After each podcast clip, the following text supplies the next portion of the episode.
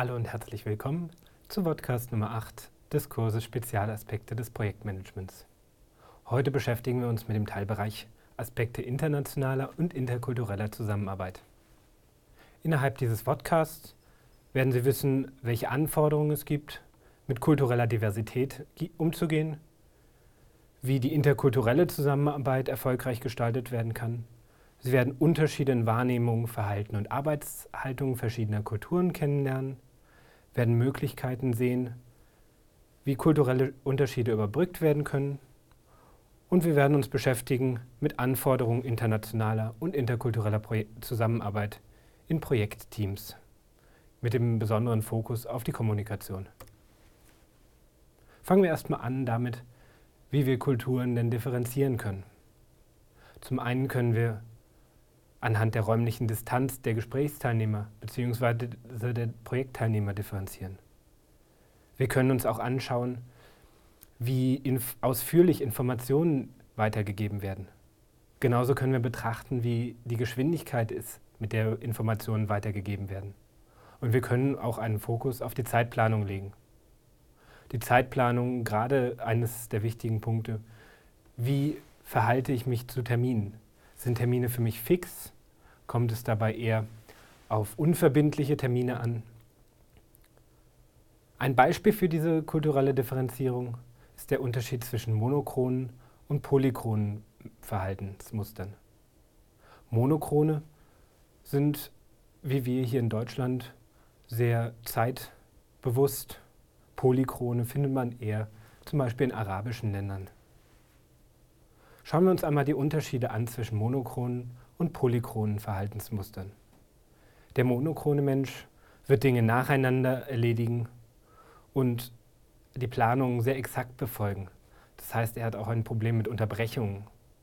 Der polychrone Mensch wird mehrere Dinge gleichzeitig erledigen, hat kein Problem, auch mal Dinge liegen zu lassen, wann anders weiterzumachen, improvisiert dann gerne und schaut, wie er mit der aktuellen Situation umgeht wohingegen beim, Poly beim monochronen Menschen das Ganze zu Verwirrung führen wird.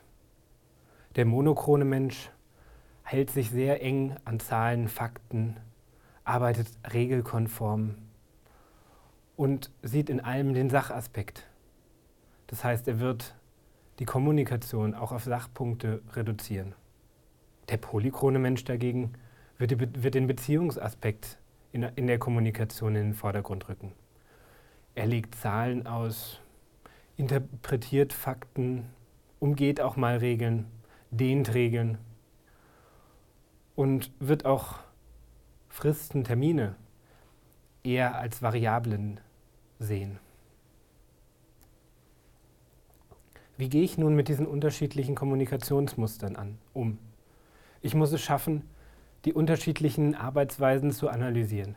Das heißt, ich muss mir anschauen, welche Kulturen gibt es eigentlich bei mir im Projekt. Habe ich diesen klassischen Unterschied zwischen deutschen und arabischen Mitarbeitern? Das heißt, muss ich es schaffen, diese verschiedenen Kulturen zusammenzubringen? Ich muss allen Projektmitarbeitern kommunizieren, dass es diese Unterschiede gibt. Denn viele machen sich darüber keine Gedanken und das führt dann definitiv zu Problemen. Ich muss soziale und kulturelle Besonderheiten kommunizieren und einen vertrauensvollen Umgang untereinander schaffen. Das heißt, wenn ich schon feststelle, es gibt Unterschiede in der Kommunikation, dann muss ich diese analysieren, muss sagen, wie ich damit umgehe und was ich vom anderen zu erwarten habe.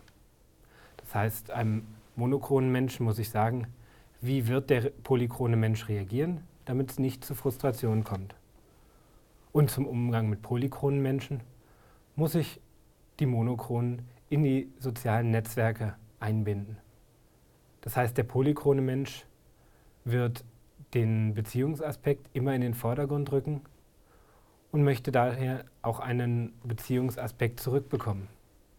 Wenn ich diese Beziehung nicht herstelle und die rein sachbezogen abläuft, wird der polychrone Mensch Frustration erfahren.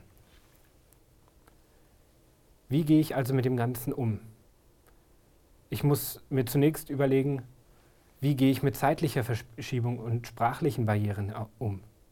Das Grundproblem dabei ist, wie kann ich mein Projektteam denn abstimmen? lege ich eine einheitliche Sprachbasis fest? Wie kann ich Team-Meetings organisieren? Durch die unterschiedlichen Zeitzonen gibt es vielleicht gar keine Überschneidungszeit in der Arbeitszeit. Muss ich, es, muss ich irgendwelche Termine festlegen, die beim einigen dazu führen, dass sie früher kommen müssen, später länger bleiben müssen? Auch das kann sich gegebenenfalls auf die Motivation umschlagen und wird zu Frustration führen. Ich muss es schaffen, Kommunikationshemmnisse abzubauen. Und ich muss analysieren, welche inoffiziellen Wege gibt es. Je größer die Sprachbarriere ist, desto enger der Austausch untereinander. Dann wird es ein Grüppchen deutscher Mitarbeiter geben, eins der englischsprachigen, vielleicht ein spanisches Team und die Kommunikation untereinander ist nicht mehr gewährleistet. Ich kann mir aber auch die positiven Aspekte des Ganzen nutzbar machen. Ich kann zum Beispiel Aufgaben definieren, die ein Mitarbeiter in einer Zeitzone zu Ende bringt, die Ergebnisse übergibt und dieser dann wiederum fortführt. Ähnliches passiert aktuell schon im Callcenter-Bereich. Dort wird ein Ticket aufgegeben. Das Ticket wird nicht unbedingt am Ort des, der Aufgabe bearbeitet, sondern da, wo aktuell die normalen Arbeitszeiten sind. Und ein weiterer Aspekt, den ich nutzen kann, sind kollegiale Sprachkurse. Ich kann zum Beispiel um, rumfragen, welcher Mitarbeiter denn gerne einen Sprachkurs geben möchte für den ganzen Rest. Hierdurch kann das Team ge geschult werden und Sprachbarrieren abgebaut, aber gleichzeitig auch der Zusammenhalt gestärkt werden. Wie kann ich also den Umgang mit Kulturen verbessern? Ich kann ein gemeinsames Verständnis schaffen. Das heißt, ich muss analysieren, welche Kulturen gibt es und an alle Mitarbeiter im Projekt kommunizieren, welche Kulturen es gibt. Ich muss dann aber auch das Verständnis schaffen, wieso andere Leute so arbeiten, wie sie arbeiten. Gleichzeitig muss ich einheitliche Standards des Arbeitens festlegen. Ich muss im Projekt definieren, ob Fristen verbindlich sind oder was es für Karenzzeiten gibt. Ich muss festlegen, wie kommuniziert werden muss. Ich muss die unterschiedlichen Kulturen zusammenführen. Das heißt, ich kann auch das Interesse an anderen Kulturen erwecken. Ich kann es schaffen, dass meine Mitarbeiter interessiert darin sind, andere Kulturen kennenzulernen und dadurch Teambuilding zu betreiben. Ebenso muss ich darauf achten, ein interkulturelles Remote-Projektmanagement einzurichten. Das heißt, ich werde nie dauerhaft alle Mitarbeiter an einen Ort bringen, sondern ich muss es schaffen, über eine Plattform einen Austausch zu etablieren. Dieser kann zum Beispiel über eine Videokonferenz sein. Hierdurch kann ich den Face-to-Face-Kontakt stärken.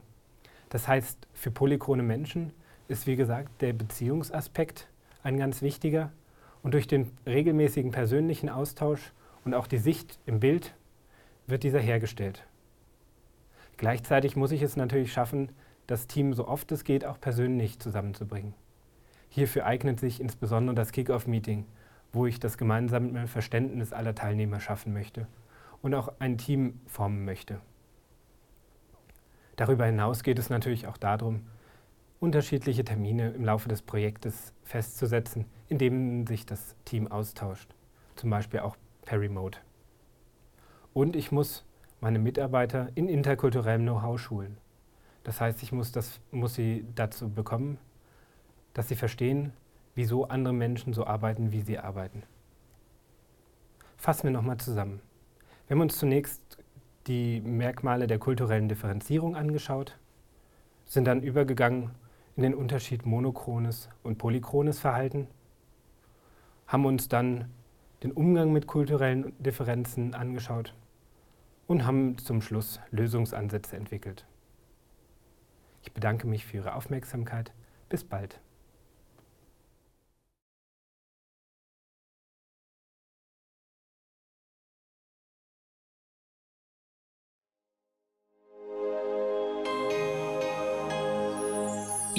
IUBH. Fern, aber nah.